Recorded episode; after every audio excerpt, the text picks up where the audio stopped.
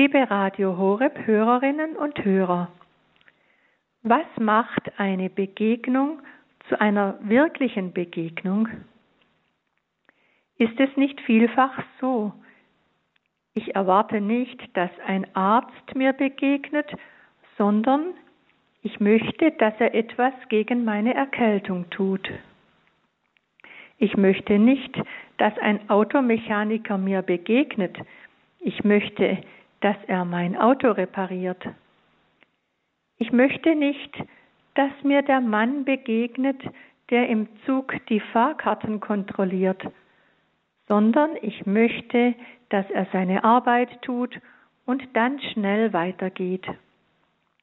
Und ich erwarte auch nicht, dass die Dame an der Kasse des Supermarktes eine große Begegnung anfängt, denn dann muss die Schlange lange warten. Die Beobachtung geht auch dahin, dass wir geneigt sind, das religiöse Leben zu versachlichen. Das sieht dann so aus. Wir wenden uns an Gott und wollen etwas von ihm. Er soll hier und dort helfen, hier und dort eingreifen, dieses oder jenes in Ordnung bringen. Bei Jesus machten die Menschen eine andere Erfahrung. Denken wir nur an seine Begegnung mit der Frau von Samaria am Jakobsbrunnen. Er war müde von der Reise und setzte sich daher an den Brunnen. Da kam eine Frau, um Wasser zu schöpfen. Jesus sagte zu ihr, Gib mir zu trinken. Die Samariterin sagte zu ihm, Wie kannst du als Jude mich, eine Samariterin, um etwas zu trinken bitten? Die Juden verkehren nämlich nicht mit den Samaritern. Und dann kam es zu einem Gespräch mit Jesus. Er sagte ihr, wenn sie wüsste, mit wem sie spricht, hätte sie ihn gebeten, ihr lebendiges Wasser zu geben. Zunächst war die Frau verwundert. Er hatte ja keine Schöpfgefäße dabei. Und dann kamen sie in ein geistliches Gespräch. Ihr Herz wurde angerührt. Sie öffnete sich ihm und erzählte vermutlich ihre ganze Lebensgeschichte. Und sie kam zu der Überzeugung, dass Jesus ein Prophet ist und sagte es ihm auch. Die Begegnung muss wohl sehr tief gewesen sein, so dass Jesus ihr auf ihre Frage hin sogar sagen konnte, dass er selbst der Messias sei. Dann heißt es weiter in der Schrift, die Frau ließ ihren Wasserkrug stehen, kehrte zurück in die Stadt und sagte zu den Leuten, Kommt her, seht, da ist ein Mensch, der mir alles gesagt hat, was ich getan habe. Ist er vielleicht der Christus? Da gingen sie aus der Stadt heraus und kamen zu ihm.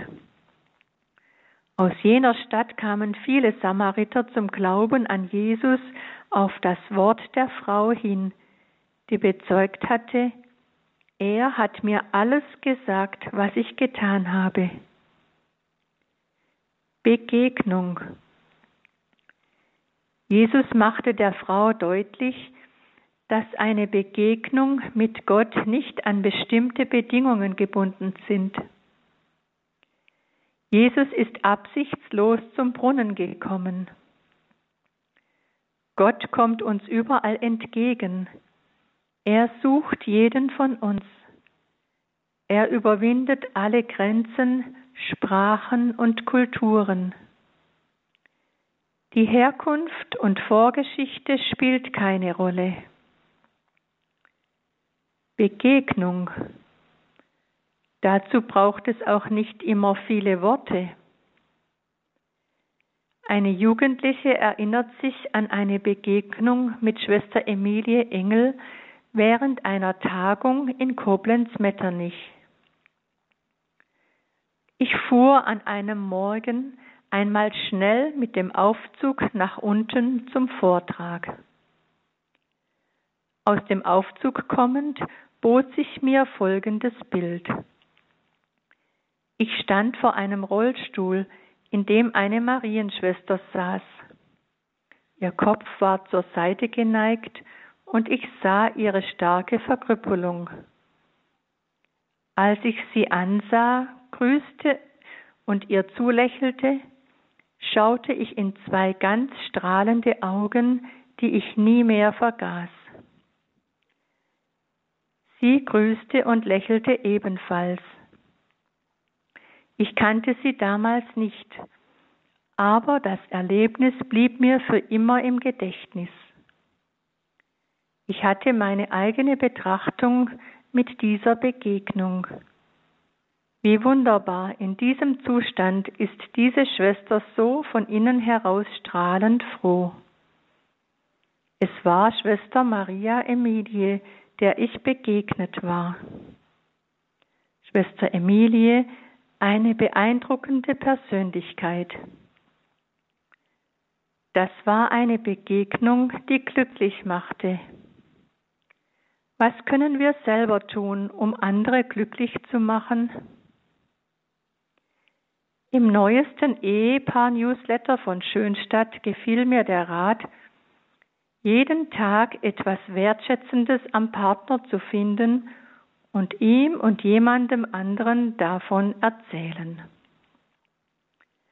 Das klingt einfach, aber macht wohl den entscheidenden Unterschied zu einem Tag, an dem beide Partner nur aneinander vorbeieilen.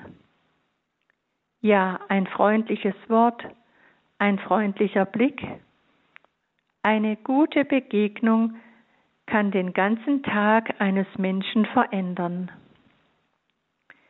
Liebe Hörer und Hörerinnen, das wünsche ich Ihnen, dass Sie das erfahren dürfen und selber anderen schenken. Und ich schließe mit einem Impuls, ein Wort von Mutter Teresa. Lasse nie zu, dass du jemandem begegnest, der nicht nach der Begegnung mit dir glücklicher ist als zuvor.